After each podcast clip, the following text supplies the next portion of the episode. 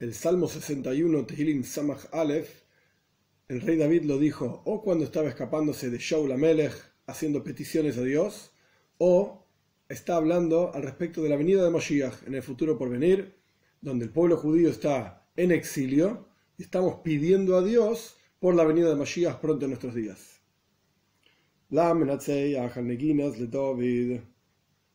Para el director del coro, un cántico para David Negina significa literalmente una melodía, un cántico. Neginas le David significa un cántico por David. ¿Veis? Shima Elohim Rinosi, Akshiva Tefilosi. Escucha, Dios, mis peticiones, presta atención a mi rezo, a mis plegarias. Gimel 3. libi, yorum, mimeni, sanjeini desde los extremos de la tierra hacia ti llamaré. De vuelta, o el rey David pidiendo por las persecuciones que él tenía, o el pueblo judío pidiendo en el exilio. Envuelto, atoif, atifa significa como envolverse, como quien se envuelve con una sábana, etc. Atoif libi, cuando está envuelto mi corazón, envuelto en sufrimientos y dificultades, Betsur yormimeni, en una roca que me trasciendes más alta que yo, Fanheini, guíame a esa roca. Si estamos hablando del rey David fuera de la tierra de Israel, entonces aquella roca a la cual él quería llegar y que Dios lo eleve es justamente retornar a la tierra de Israel. Y si estamos hablando del exilio del pueblo judío, es el mismo concepto, que Dios nos reúna a todos y nos haga retornar a la tierra de Israel. Dalet 4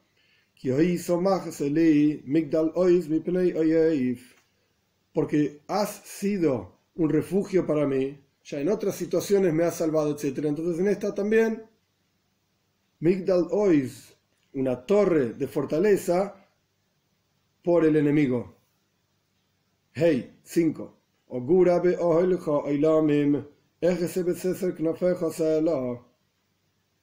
Voy a vivir en tu tienda por siempre o en tu tienda, si es el rey David escapándose, es retornar al hoy el Moyet, a la tienda del encuentro, que estuvo en diferentes lugares, a donde estaba el Aaron, el arca, etc. O si estamos hablando del pueblo judío en el exilio, retornar al Beis Hamikdash, al templo en Jerusalén. Entonces, voy a, voy a vivir en tu tienda por siempre, voy a refugiarme en lo oculto de tus alas, cela, por siempre también eternamente. Es el mismo concepto simplemente poéticamente hablando con dos expresiones diferentes. Retornar y estar cerca de Dios. Vov 6.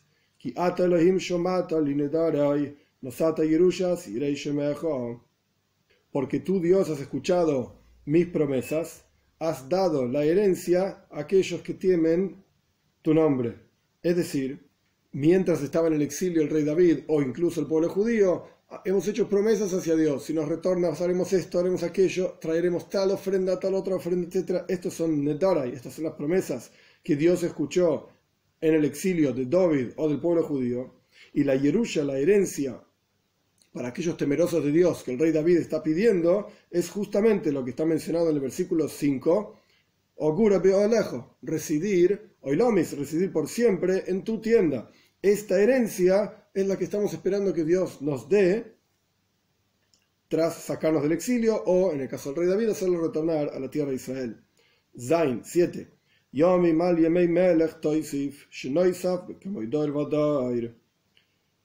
Días sobre los días del rey agrega, o sea, el rey David está pidiendo él poder vivir toda la vida que le corresponde, tener 70 años, así explica Rashi, como los años de cada generación y generación.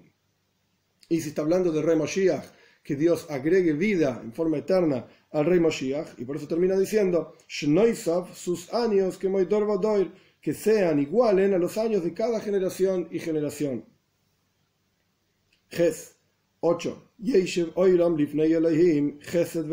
man que se asiente por siempre frente a Dios, bondad y verdad, estén preparados para cuidarlo. Tes 9.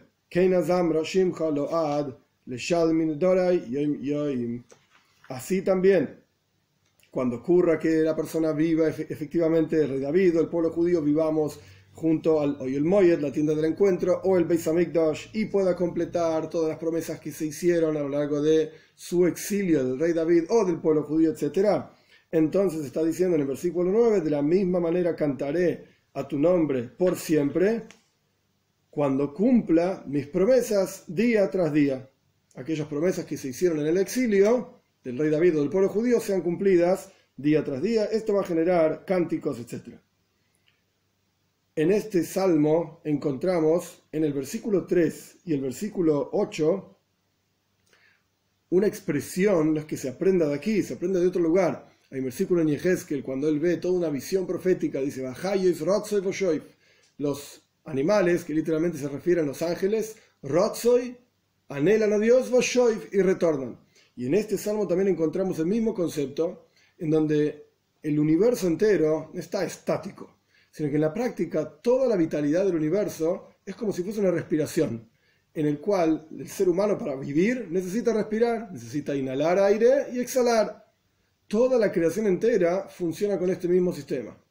De un ratzoy, de acercarse a Shem, acercarse a Dios, y shoif, y alejarse de Dios. Y este movimiento es lo que sostiene a toda la creación y lo que hace que en la práctica podamos continuar avanzando en nuestras vidas.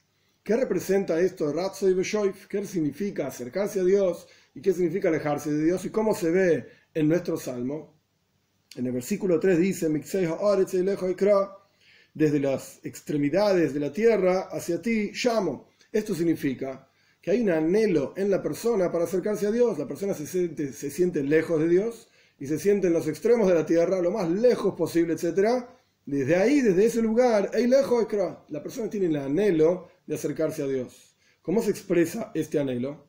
Por un lado, podemos entender que la persona quiere trascender su mundo material, el mundo en el que vive, la mundanidad, lo ordinario, etc. La persona quiere trascender esto, esto significa acercarse a Dios, trascender lo material y transformarse, digamos, en algo espiritual. Esto se llama Ratze. En el estudio de Toira, la anterior era en el alma, digamos, una actitud general del alma, alejarse de lo material, retornar hacia Dios. En el estudio de Toira pasa lo mismo.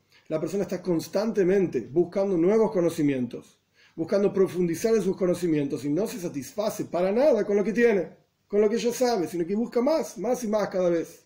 Esto es Ratz, es una actitud de avanzar, de crecer. En la observancia de mitzvot pasa el mismo concepto, en donde la persona no quiere estar estancada en lo que está haciendo en su vida, no quiere continuar cumpliendo la mitzvot con la misma energía, con la misma fuerza, o cumplir más mitzvot, la persona no quiere estancarse sino que la persona quiere avanzar, como está escrito, uno tiene que efectivamente avanzar en santidad en forma constante. Pero el tajlis, el objetivo, no es el ratzoy, no es el anhelo para alejarse de este mundo, acercarse a Dios, no, sino todo lo contrario. El objetivo es shoiv, es retornar. En el movimiento del alma, que el alma quería trascender lo material y vivir en un mundo espiritual, etc., Dios mandó al alma aquí abajo para que aquí abajo haga una dira una morada para Dios en este mundo. Como dice el Midrash, que Dios, ni Dios de dira Dios tuvo el deseo, ¿por qué creó todo el universo? Tuvo el deseo de crear una morada, tener una morada aquí abajo en este mundo y que nosotros hagamos esa morada. Entonces el objetivo no es un mundo espiritual. El objetivo no es lo abstracto, sino que el objetivo es justamente lo material aquí abajo. Y esto lo vemos en el versículo 8, que se asiente en este mundo, Dios, que esté aquí abajo, Yeshev, Shoy, retornar hacia aquí abajo. Esto es en el movimiento del alma. En el estudio de Toira significa internalizar los conocimientos. La, si bien la persona siempre quiere avanzar, pero los conocimientos tienen que estar claros en el interior de la persona y no solamente claros, sino que tienen que ser aplicables en forma práctica y concreta. Esto significa shoiv, aplicar esos conocimientos en el mundo, en la vida práctica y concreta, cotidiana, de todos los días. Y en la observancia de mitzvot, el concepto de shoiv, de retornar, significa que la persona tenga una disciplina, sea constante.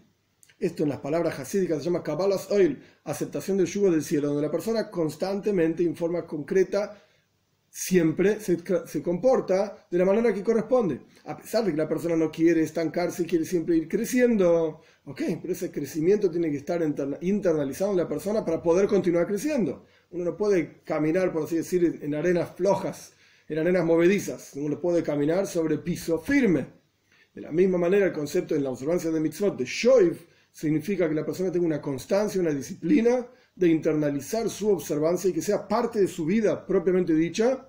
Y esto es, digamos, piso firme, tierra firme para poder avanzar al próximo nivel. Quiere decir que ambas cosas son fundamentales. Tanto Ratzoy, el anhelo de avanzar y salirse, etcétera, como Shoiv, el anhelo, digamos, de retornar y estar aquí abajo.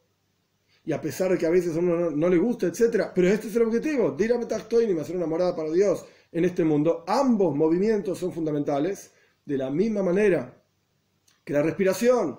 Ambos movimientos son fundamentales. Inhalar y exhalar, no puede haber uno sin el otro y uno tiene que estar exactamente después del otro. Y esto es lo que sostiene y mantiene a toda la creación viva, y esto en la práctica es lo que significa también la venida de Mashiach, en donde después de tanto anhelo hay un shoiv, hay un retorno de Dios hacia la tierra, por eso está escrito que Dios retorne en el versículo 8, Dios retorne hacia este mundo, se exprese y se revele con la venida de Mashiach pronto en nuestros días.